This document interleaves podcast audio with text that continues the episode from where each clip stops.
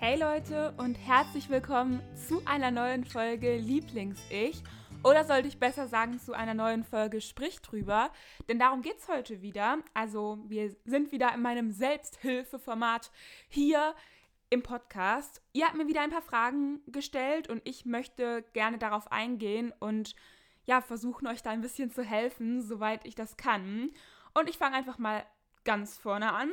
Ähm, einfach Wow, okay, die Fragen sind tatsächlich etwas länger geworden. Einige Fragen waren zu meiner Selbsthilfegruppe und zwar habe ich auf WhatsApp versucht, Selbsthilfegruppen ins Leben zu rufen, aber das hat nicht richtig gut funktioniert, denn es ist organisatorisch einfach ein Desaster. Ähm, ich werde halt zugetextet mit diesen ganzen Nachrichten und ich habe auch schon überlegt, ob ich dann hinterher vielleicht aussteige und euch halt nur miteinander verbinde. Aber auch das ist einfach sehr schwierig, weil letztendlich einfach so viele Leute immer in diese Gruppe reingekommen sind und ähm, ja, dann 30 Leute in so einer Selbsthilfegruppe sind und ich glaube, das ist zu viel. Aber ich werde mir dann nochmal was überlegen. Aber wenn ich, ja, wenn ich was gefunden habe, dann werde ich euch auf jeden Fall hier informieren.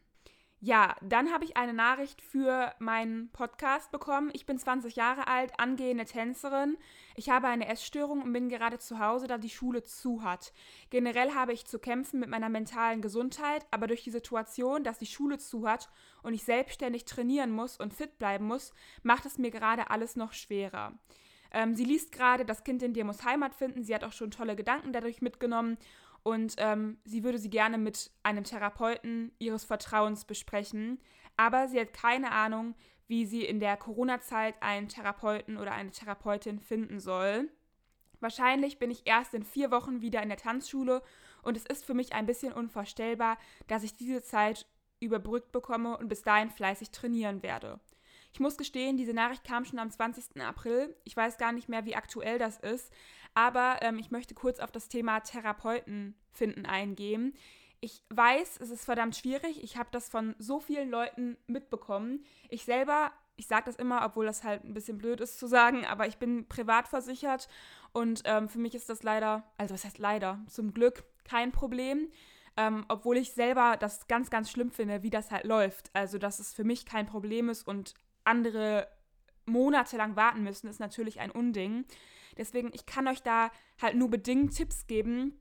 Aber ich weiß, dass ähm, es schon möglich ist. Also ich habe in meinem Bekanntenkreis schon mal mitgeholfen, also einen Therapieplatz zu finden für jemanden ähm, aus meinem Bekanntenkreis. Und ähm, das hat auch funktioniert. Und ich glaube, man darf einfach nicht locker lassen. Ihr müsst einfach im Internet Therapeuten raussuchen, also Nummern, und die dann anrufen und durchwählen, eure Situation beschreiben und vor allem schauen, dass da halt auch steht, dass die gesetzlich Versicherte nehmen, wenn ihr gesetzlich versichert seid.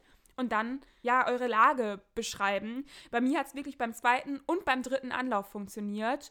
Ähm, mit dem einen Therapeuten ist dann halt die Person nicht so warm geworden und dann sind wir halt noch zum nächsten. Aber ähm, es hat funktioniert. Also ähm, bleibt einfach ganz, ganz hartnäckig. Es ist natürlich auch nochmal ein Unterschied, ob man in einer großen Stadt lebt oder in einer kleinen Stadt. Hier ähm, in Köln oder in Umgebung, also auch in Duisburg, also da, wo ich halt immer wohne, sag ich mal, ähm, da gibt es natürlich eine, eine größere Auswahl. Aber da gibt es auch mehr Menschen, die vielleicht Hilfe brauchen. Also wirklich, bleibt hartnäckig und wenn ihr da ähm, noch Schwierigkeiten habt, dann lest Bücher dazu. Also das Kind in dir muss Heimat finden ist ja schon mal ein Anfang oder halt auch andere Bücher, die ich auf YouTube immer wieder empfehle. Ähm, ich finde, dass Selbsttherapie durch Selbsthilfebücher einfach eine ganz, ganz tolle Sache ist. Und ansonsten Achtsamkeit, übt euch in Achtsamkeit, Meditation, Yoga und so weiter und so fort. Ich möchte auch mal mit Yoga anfangen, ähm, weil Achtsamkeit wirklich mega ist. Ja, dann zu der nächsten Nachricht. Liebe Toni, das ist das erste Mal, dass ich so jemandem auf Instagram schreibe und ich fühle mich gerade ganz komisch. Also falls ich jetzt etwas komisch formuliere, dann ist das vielleicht einfach so oder einfach, weil ich selber seltsam bin. Ach, das glaube ich nicht, dass du seltsam bist. Okay, dann ähm, fasse ich jetzt mal deine Nachricht zusammen. Sie hat mich durch die Büchervideos entdeckt, aber findet die Themen, die ich jetzt anspreche, auch sehr interessant. Und ich kann manchmal gar nicht glauben, dass du in dem jungen Alter so weise bist. das ist süß von dir. Ich glaube, das macht halt irgendwie auch die Lebenserfahrung. Das klingt so komisch, wenn ich das sage. Aber ja, ich habe einfach glaube ich, schon eine ganze Menge irgendwie mitgemacht. Und dann nimmt man einfach auch ganz viel daraus mit. Ähm, das tönt zwar voll kitschig, aber es ist so. Äh, mich interessiert auch das Thema Essstörung. Nicht unbedingt Anorexie speziell, aber generell und vor allem, was der psychische Anreiz ist. Also was psychisch und körperlich dahinter steckt und wieso es so schwierig ist, sich selbst von ihr abzuwenden. Meine Schwester studiert Psychologie und interessiert sich auch für das Gebiet. Sie hat mir von der Migrationstheorie erzählt, was biologisch zwar sehr viel Sinn macht, jedoch habe ich das Gefühl, dass dieses Modell zu simpel ist. Was hältst du davon? Boah, jetzt muss ich mal ganz ehrlich sein, ich habe keine Ahnung, was das ist. Ich werde mir das jetzt einfach mal angucken. Migrationstheorie. Und dann nehme ich euch einfach mal mit. Migrationstheorie ist ein Arbeitsfeld, das sich mit dauerhaften und grenzüberschreitenden Verlagerungen menschlicher Wohnorte befasst. Räumliche Mobil Mobilität. Unter räumlicher Mobilität verstehen Geografen, Ökonomen, Geschichts- und Sozialwissenschaftler jede Positionsveränderung. Jetzt gerade verstehe ich ehrlich gesagt nicht, was das ähm, mit psychischen Krankheiten zu tun haben soll. Nee, tut mir leid, das verstehe ich irgendwie gar nicht so richtig und es kommt für mich irgendwie auch, äh, ja, sehr, also es ist für mich zu einfach, jetzt hier ähm, zu sagen, das kommt daher. Und da will ich insgesamt auch mal sagen, dass ähm, psychische Krankheiten immer multifaktoriell entstehen. Das heißt, dass es mehrere Ursachen gibt. Man kann nicht sagen, deshalb ist eine Person krank geworden. Selbst wenn es ein Schlüsselereignis gibt, also ein, ein Vorfall, der das ganze Leben vielleicht geprägt hat, dann gibt es ja noch Unterschiede, wie gewisse Personen damit umgehen. Wir sagen jetzt einfach mal ähm, etwas ganz Schlimmes. Jemand wurde überfallen oder vergewaltigt oder ähm, ja, hat irgendeinen Missbrauch erfahren. Dann ähm, gibt es ja verschiedene, also dann ist die Person ja nicht die einzige, der sowas passiert ist. Und dann geht ja, geht ja jede Person anders damit um. Person A steckt das vielleicht halbwegs gut weg und Person B ist danach ein psychisches Wrack. Und daran sieht man ja schon, dass es verschiedene Umgangsweisen gibt und auch verschiedene Ursachen. Vielleicht hat Person A in der Kindheit viel Stabilität gelernt und ähm, kann besser mit den Gefühlen umgehen und Person B hat einfach in der Kindheit beispielsweise ähm, nicht gelernt, mit negativen oder mit schwierigen Gefühlen umzugehen. Und deswegen spricht man halt immer von äh, multifaktoriellen ähm, Auslösern oder ja, davon, dass halt eine psychische Krankheit multifaktoriell entsteht. Und ähm, dazu kommt natürlich auch immer die Genetik. Also ähm, eine gewisse Anfälligkeit liegt halt einfach auch im Blut. Aber das heißt nicht, wenn Mutter und Vater krank sind, dass das Kind auch krank werden muss. Ähm, das ist halt einfach nur eine Anfälligkeit. Machen wir weiter. Ähm, hier ist auch wieder etwas sehr lang geworden. Leute, ihr müsst euch wirklich kürzer fassen. Das ist sehr schwierig für mich. Liebe Toni, ich würde jetzt gerne so viel dazu schreiben, wie du mich bereicherst aber es soll ja kurz und knackig sein. Okay, also ich bin 17, ich habe die Diagnose Anorexie, psychogene Essstörung und ich habe eine lange, einen langen Krankheitsverlauf mit anderen psychischen Erkrankungen, mit vielen Therapeuten. Ähm, ich bin jetzt seit einem halben Jahr bei einer, die mich noch kennenlernt und auch deshalb und auch die Essstörung mitbehandelt. Allerdings habe ich immer mehr gemerkt, dass ich um aus den Zwängen rauszukommen, vermutlich doch in eine Klinik muss. Ich habe mich für die SEPA-Klinik entschieden. Allerdings durch Corona ist halt alles ein bisschen verschoben, also die Aufnahmezeit und so weiter und so fort. Ich habe einfach Angst, dass alles als Symptom der Essstörung gesehen wird, obwohl da halt noch ganz andere Mechanismen hinterstecken. Ähm, deswegen möchte sie halt auch eher in eine Traumaklinik gehen, als in eine, die auf Essstörung spezialisiert ist, weil sie halt echt Angst hat, ähm, dass es dann halt alles der Essstörung zuge verteilt wird. Und ich kann das sehr gut verstehen. Wie gesagt, bei mir beim zweiten Klinikaufenthalt, also in der Klinik am Corso, da war das halt auch so, dass gefühlt alles essgestört war. Und ich finde das halt ganz schrecklich, wenn man als Mensch nicht mehr gesehen wird und alles irgendwie in diese Schublade gehört und ja, alles quasi typisch ist. Natürlich gibt es typische Verhaltensweisen, aber auch die haben ja alle einen guten Grund.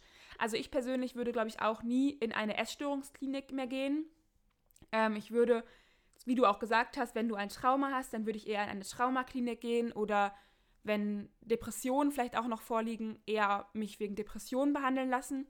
Und das sage ich auch nochmal. Ich weiß gar nicht, ob ich das schon ein paar Mal gesagt habe, aber ähm, als ich zuletzt behandelt wurde in der Klinik, da wurde ich auch nicht wegen Magersucht eingewiesen, sondern wegen ähm, einer schweren Depression. Und das ist, glaube ich, auch immer ganz gut, wenn man halt die Essstörung selber auch nicht in den Vordergrund stellt, damit die Therapeuten halt auch verstehen, dass da noch andere Dinge hinterstecken. Und ich weiß, das klingt total bescheuert, vor allem für Leute, die vielleicht noch nicht so viel Erfahrung haben, wenn ich jetzt sage, die Therapeuten ähm, müssen verstehen, ähm, denn man sollte eigentlich davon ausgehen, dass ein guter Therapeut das auch alleine kann.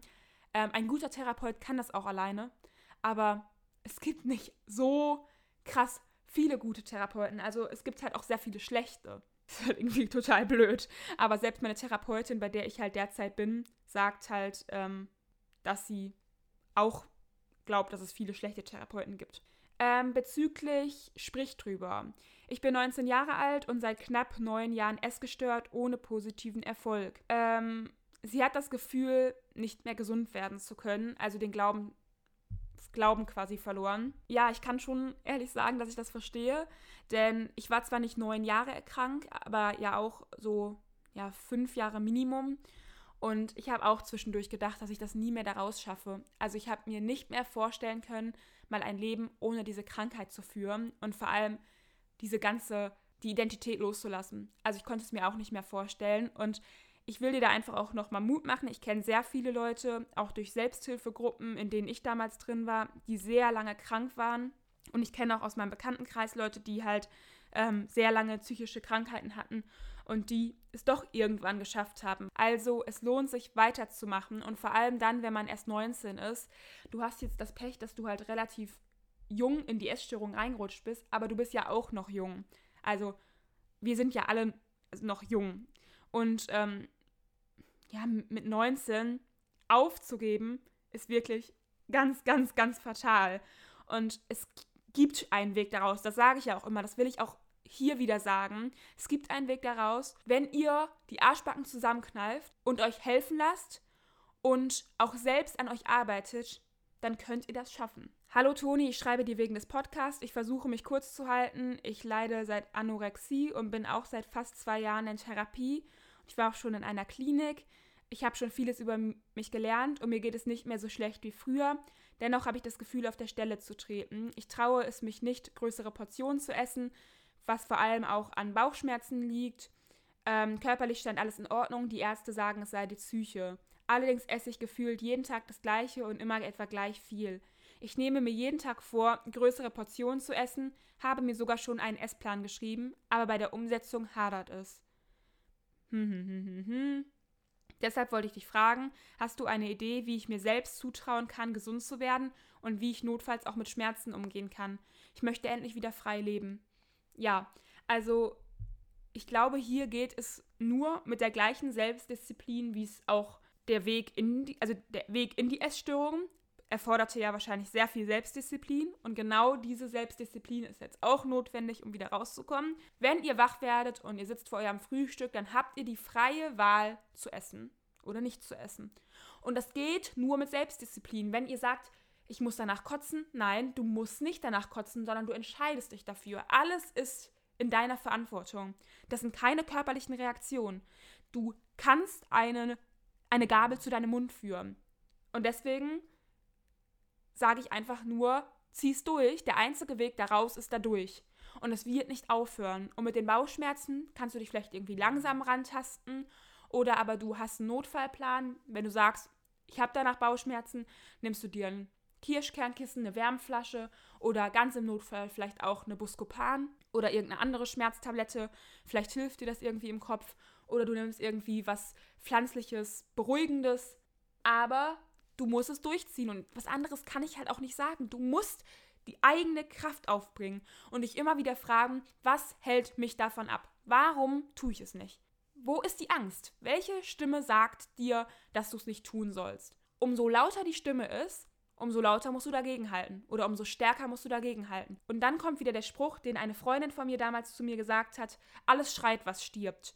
Wenn die Essstörung laut schreit und sagt, hey, hey, hey, hey du sollst das nicht machen, dann wehrt sie sich ja gerade. Und sie wehrt sich nur dann, wenn du gerade was machst, was ihr nicht gefällt. Sie muss quasi schreien. Also du musst sie zum Schreien bringen. Solange sie ruhig ist, tust du das, was ihr gefällt. Und es ist ganz normal, dass es sich scheiße anfühlt, weil die Essstörung ja gegen dich kämpft. Aber durchziehen, durchziehen. Du musst stärker sein als diese Stimme. Immer wieder. Und dir vor allem bewusst machen, wenn sie dann tot ist, dann ist sie still. Aber du musst es durchziehen. Du musst es durchziehen, sie zu töten. Stell dir vor wie so ein Monster. Das Monster hat dich irgendwie im Griff. Du sagst jetzt, nein, ich bin stärker als dieses Monster. Das ist nur ein Bild von vielen, weil prinzipiell bin ich ja immer dafür, dass man die Krankheit nicht als Feind sieht, sondern mit ihr arbeitet und sich fragt, was hält mich davon ab und halt mehr in die Tiefe guckt.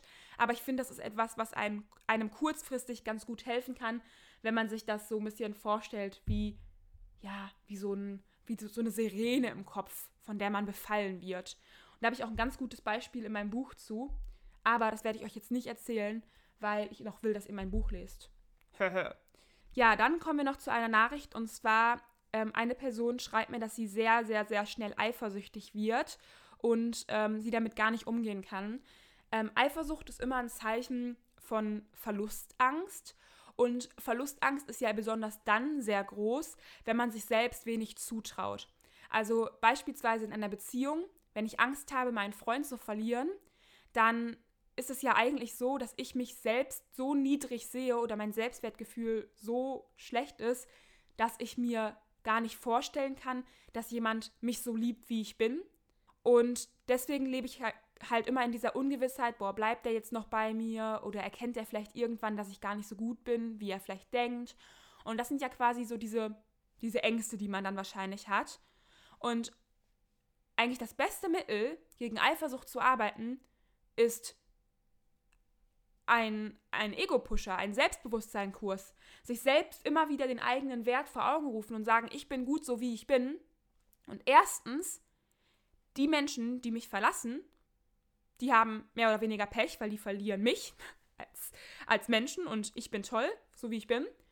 Oder aber daran zu arbeiten und zu sagen, hey, die Person, bei der ich mir gerade die Sorgen mache, die wird schon bei mir bleiben, weil die erkennt ja auch meinen Wert und ich bin toll, so wie ich bin. Und äh, warum sollte man mich verlassen? Das Ganze klingt jetzt vielleicht so ein bisschen narzisstisch, aber ich glaube, das ist ganz gut, wenn man so mit sich selbst redet und sagt, ich bin, ich bin, ich bin großartig. Mich, verlässt, mich verlassen Menschen nicht. Und wenn sie mich verlassen, dann waren es nicht die richtigen Menschen für mich, für mein Leben. Und das versuche ich mir auch immer zu sagen, auch wenn ich zwischendurch mal irgendwie, ich habe auch manchmal Verlustängste, dass ich meinen Freund verliere oder sowas. Aber dann sage ich mir immer, ganz ehrlich, wenn mein Freund sich auf der Straße in ein anderes Mädel verliebt, dann kann ich nichts dran ändern. Dann kann ich nichts dran ändern. Dann kann ich ihm verbieten, auf die Straße zu gehen, aber letztendlich. Nee, eigentlich kann ich ihm das ja auch nicht verbieten. Also letztendlich wird er ja seine Mittel und Wege finden. Und ich möchte ja, dass jemand aus freien Stücken bei mir bleibt. Und das Einzige, was ich tun kann, ist, mich selbst von meinem Wert zu überzeugen und zu sagen, ich glaube nicht, dass er sich in jemand anderen verliebt, weil er ja mit mir schon einen großartigen Menschen hat. So, ich hoffe, das versteht ihr. Und also Selbstbewusstsein ist das A und O, Leute. Wirklich. Es gibt, lest Bücher dazu, schaut euch YouTube-Videos an, lest Internetberichte. Was kann mir helfen, besseres Selbstbewusstsein zu bekommen? Und dann zieht das durch. Arbeitet auch mal mit den Tipps. Okay? Ähm, ich bin 16 Jahre alt und ich habe schon mehrfach die Diagnose chronische Anorexie bekommen. Was hältst du von der Aussage ähm, chronische Anorexie? Ähm, ich weiß nicht so genau, was chronische Anorexie heißt. Ähm, Anorexie ist ja was anderes als Anorexia nervosa. Also Anorexia nervosa ist ja Magersucht, das heißt psychisch bedingte Appetitlosigkeit. Ein total bescheuerter Name, weil man hat ja bei Magersucht keine Appetitlosigkeit unbedingt. Aber ähm, ja, das steckt halt dahinter. Und bei Anorexie steckt halt nur Appetitlosigkeit hinter. Das heißt, Anorexie haben halt auch manche Krebspatienten, die halt einfach keinen Appetit haben. Das hat aber dann nichts mit Magersucht zu tun. Ähm, das Problem ist, dass halt viele Leute umgangssprachlich sagen, ich habe Anorexie. Ähm, das habe ich teilweise auch gesagt. Das ist quasi die Abkürzung von Magersucht. Ähm, aber hat eigentlich nichts mit der Anorexie zu tun, die man halt medizinisch kennt und so bezeichnet. Ähm, deswegen weiß ich jetzt nicht, ob du Anorexia nervosa meinst oder ob du wirklich chronische Appetitlosigkeit meinst. Falls du chronische Magersucht meinst, ähm, kann ich eigentlich nur sagen, dass ich nicht glaube, dass man. ich glaube nicht, dass man nicht gesund werden kann. Ich bin mir ganz, ganz sicher, dass es immer einen Weg daraus gibt. Und ich finde das eine Schande, wenn Ärzte einem sowas sagen, weil das einfach so viel Hoffnungslosigkeit in einem streut. Und ich glaube, vor allem bei einer psychischen Krankheit ist es so wichtig, dass man den Glauben nicht verliert und dass man immer weitermacht. Und wenn mir jemand sagt, du kannst eh nicht gesund werden, ja, was mache ich denn dann? Dann kämpfe ich ja auch gar nicht mehr.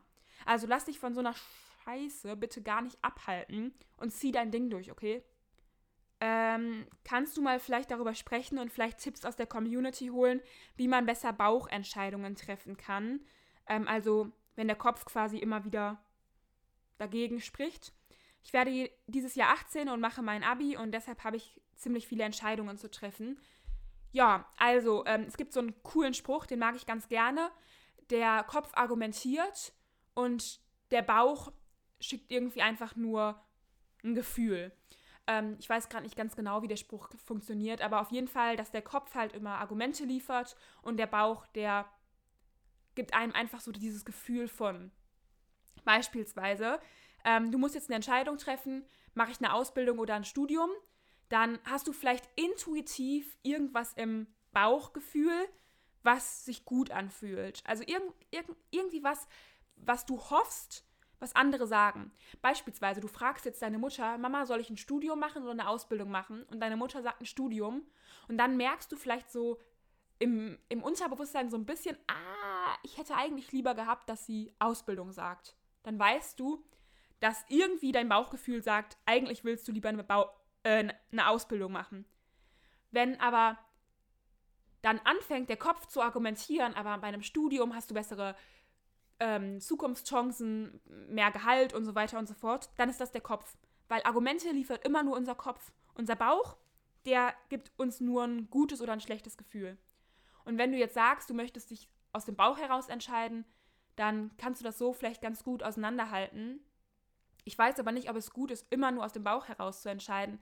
Letztendlich würde ich immer abwägen und schauen, ähm, dass man einen Kompromiss vielleicht findet. Klar, Bauchentscheidungen sind oft gut, aber vielleicht sollte man trotzdem irgendwie auch manchmal so ein bisschen den Verstand mit einbeziehen. Ich weiß es nicht. Vielleicht wäre das auch mal eine Podcast-Folge wert. Bauchgefühl oder Kopfentscheidungen treffen. Ich glaube, dazu mache ich mal was. Vor allem, weil ich ja auch mein Studium abgebrochen habe, zweimal sogar. Und für mich das auch sehr schwierig war. Und ich kann euch mal erzählen, was mir dabei so ein bisschen geholfen hat. Boah, ich habe auch voll viele nette Nachrichten bekommen. Also einfach Leute, die sich bedanken. Das freut mich voll. Ehrlich, das ist richtig, richtig süß. Ähm, ich muss nur einmal gerade durchgehen, um zu schauen, ob ähm, da auch noch Fragen bei sind. Ja, also hier ist eine Frage auf jeden Fall. Hallo liebe Toni, ich verfolge dich schon seit längerer Zeit und bin ein Riesenfan von dir. Du bist unglaublich motivierend und inspirierend. Pünktchen, Pünktchen, Pünktchen. Vielen, vielen Dank. Das freut mich voll.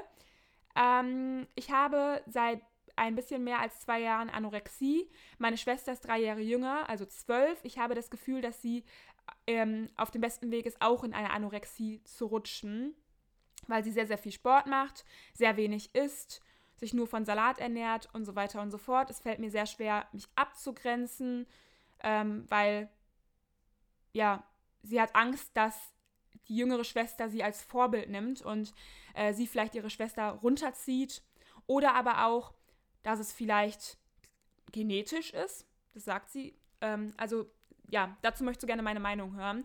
Also wie gesagt, es kann auf jeden Fall genetisch sein, ähm, dass es halt einfach auch im Blut verankert ist. Aber, aber, wie ich eben gesagt habe, ähm, Genetik alleine reicht nicht. Also bloß weil halt das gleiche Blut da ist, heißt es nicht, dass beide Menschen krank werden. Ähm, es heißt auch überhaupt nicht, dass ein Mensch, also man wird nicht nur wegen der Genetik krank, ähm, aber ganz viel ist davon ja auch Erziehung. Und ihr wurdet ja beide vermutlich gleich erzogen, weil ihr ja aus einer Familie stammt.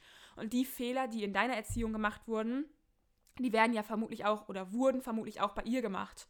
Und deswegen ist es halt schon relativ wahrscheinlich, dass ähm, ja bei beiden dann halt Probleme auftreten und auch die gleichen Glaubenssätze entstehen. Und wenn ihr dann beide halt in eurem Blut quasi auch noch so diese Speicherung habt, dass halt ähm, ihr anfällig für eine Anorexie seid, also eine Magersucht, das betone ich jetzt extra nochmal, ähm, dann kann es halt schon sein, dass es bei beiden sich so äußert. Ähm, ich kenne zum Beispiel auch Fälle, wo die Mutter krank war und drei Töchter, alle drei krank geworden sind, alle drei Anorexie haben. Aber das heißt halt nicht unbedingt, dass das nur im Blut lag, sondern vielleicht auch, dass sie bei der Mutter irgendwie dieses Verhalten gelernt haben. Das ist natürlich ein Mix daraus. Ähm, ich kenne es auch von Instagram, habe ich gesehen, Zwillingsschwestern, die beide magersüchtig wurden. Auch hier ist es natürlich, man schaut nach rechts und links. Und wer weiß, vielleicht hat deine Schwester dich schon irgendwie als Vorbild genommen, vor allem eine ältere Schwester, aber das heißt nicht, dass es deine Schuld ist, denn du hast ja nie die freiwillige Entscheidung getroffen, krank zu werden. Und das Einzige, was du jetzt tun kannst, ist erstens zu sagen, das ist dein Leben. Und später, ich sage immer später, weil ich finde, das ist ein, das kann man sich ganz gut vorstellen, wenn du vielleicht nicht mehr zu Hause wohnst und du deine eigene Familie hast, dann zählt das, was du gerade in deinem Leben hast. Und dann spielt das Leben deiner Familie nur noch zweitrangig eine Rolle. Und dann wirst du es vermutlich bereuen, so auf das auf deine Schwester geachtet zu haben, weil du hast dein eigenes Leben. Und das denke ich halt auch ganz oft. Früher habe ich mir den Kopf zerrissen über Mitschüler oder Lehrer und jetzt sehe ich die nie mehr wieder. Und genauso ist es auch mit deiner Schwester. Du siehst sie vermutlich nochmal wieder, das hoffe ich zumindest. Aber du hast dein eigenes Leben. Und deswegen ist es auch wichtig, dass du deine eigenen Entscheidungen triffst. Und dass du dir es auch immer wieder vor Augen rufst, dass du dein, dein Leben führst und dass, die, dass das Verhalten von anderen Personen deren Leben schadet, aber dass du für dein Leben sorgst. Und das würde ich mir auch immer wieder sagen. Ich sorge für mich, ich sorge für mein Leben und ich werde gesund für mich. Das funktioniert auch total gut durch solche Affirmation und Autosuggestion, also indem du dir auch immer wieder sagst, ich mache das für mich, ich mache das für mich und ich grenze mich ab. Also sag dir das vielleicht immer wieder. Und ähm, zu deiner Schwester, sei ein gutes Vorbild, ehrlich. Ähm, ich glaube, das ist das Einzige, was du halt da ganz gut tun kannst. Wenn du sagst, du weißt noch gar nicht, ob deine Schwester krank ist, dann ist es ja das Aller, Allerbeste, wenn du ihr einen gesunden Umgang mit Nahrungsmitteln vorlebst und ihr zeigst, dass ähm, das vollkommen okay ist, genügend zu essen und gesund zu essen, aber halt auch mal sich was zu erlauben. Und ähm, vielleicht kannst du dann halt noch viel besser etwas, ja, aufhalten. Aber insgesamt ist es nicht deine Verantwortung und es ist nicht deine Schuld. Ja, ähm, dann habe ich noch eine Nachricht bekommen und zwar schreibt mir ein Mädchen, die ist 18, ähm, dass sie das Gefühl hat, dass sie halt auf menschlicher Ebene zum Teil etwas zurückgeblieben ist, obwohl sie gleichzeitig auch sehr empathisch ist, aber sie hat immer das Gefühl, ähm, anders zu sein als andere Menschen und anders mit Problemen umzugehen. Und ja, das ist schwierig. Ähm, ich kann das sehr gut verstehen, weil ich auch oft das Gefühl hatte, anders zu sein. Ähm, ich weiß nicht, ob du auch eine psychische Krankheit hast, weil sowas zum Beispiel wie jetzt eine Magersucht, das ähm, wirft einen ja auch hormonell komplett zurück. Ähm, wenn man aber jetzt vielleicht dann die Lebenserfahrung dazu zieht, dann bist du vielleicht in den Punkten halt schon ein bisschen weiter. Für mich war das halt auch immer schwierig, weil ich habe mich halt auch für ganz andere Themen interessiert als Gleichaltrige. Zum Beispiel auch jetzt, ich ähm, gehe nicht so gerne auf Partys und ich trinke nicht viel Alkohol und ich philosophiere lieber über den Sinn des Lebens. Und das ist halt auch etwas, was vielleicht nicht jedem gefällt. Aber was mir am meisten geholfen hat, ist zu sagen, so bin ich und ich nehme das an. Und es bringt mir nichts, wenn ich versuche, so zu sein wie die anderen, weil das wird mich nie glücklich machen. Und letztendlich, als ich irgendwann angefangen habe, zu mir selbst zu stehen und zu akzeptieren, dass ich so bin und dass ich mir einfach andere Gedanken mache und dass ich andere Themen spannend finde, habe ich Menschen anziehen können, die genauso sind. Und solange du halt immer wieder vorgibst, eine andere Person zu sein, wirst du halt auch andere Personen anziehen. Ich sag mal ganz, ganz doofes Beispiel. Wenn du selbst so tust, als wärst du ein Apfel, obwohl du eigentlich eine Birne bist, dann wirst du vermutlich auch unter anderen Äpfeln landen, weil man dich dann zu den Äpfeln einsortieren wird. Wirst. Wird. Aber wenn du endlich dazu stehst, dass du eine Birne bist, dann werden auch andere Leute dich als Birne wahrnehmen und dich zu den anderen Birnen stecken. Und es gibt andere Birnen und es gibt Leute, die zu dir passen. Ja, das habe ich wirklich gelernt, obwohl ich immer gedacht habe, ich bin der einzige Mensch, der so lebt, der einzige Mensch, der so fühlt, der so denkt. Aber im Grunde genommen gibt es so viele Menschen auf dieser Welt und es wird auch jemanden geben, der zu dir passt. Und ich, wie gesagt, ich hätte es nie gedacht, aber ich habe einen Freund gefunden, ich habe Freunde in meinem Leben, die mir sehr, sehr gut tun und mit denen ich mich über diese Themen unterhalten kann.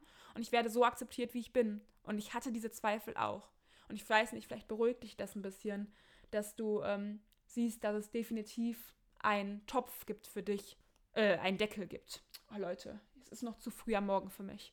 Okay, ich glaube, ich beende jetzt auch mal diese Folge denn ich habe jetzt auch schon einige Fragen beantwortet. Ich hoffe, dass es euch gefallen hat und ich werde demnächst auch wieder weitermachen. Schickt mir gerne jederzeit eure Fragen auf meine Instagram-Seite lieblingsich.podcast und dann seid ihr vielleicht das nächste Mal mit dabei in einer neuen Folge Lieblingsich bzw. Sprich drüber.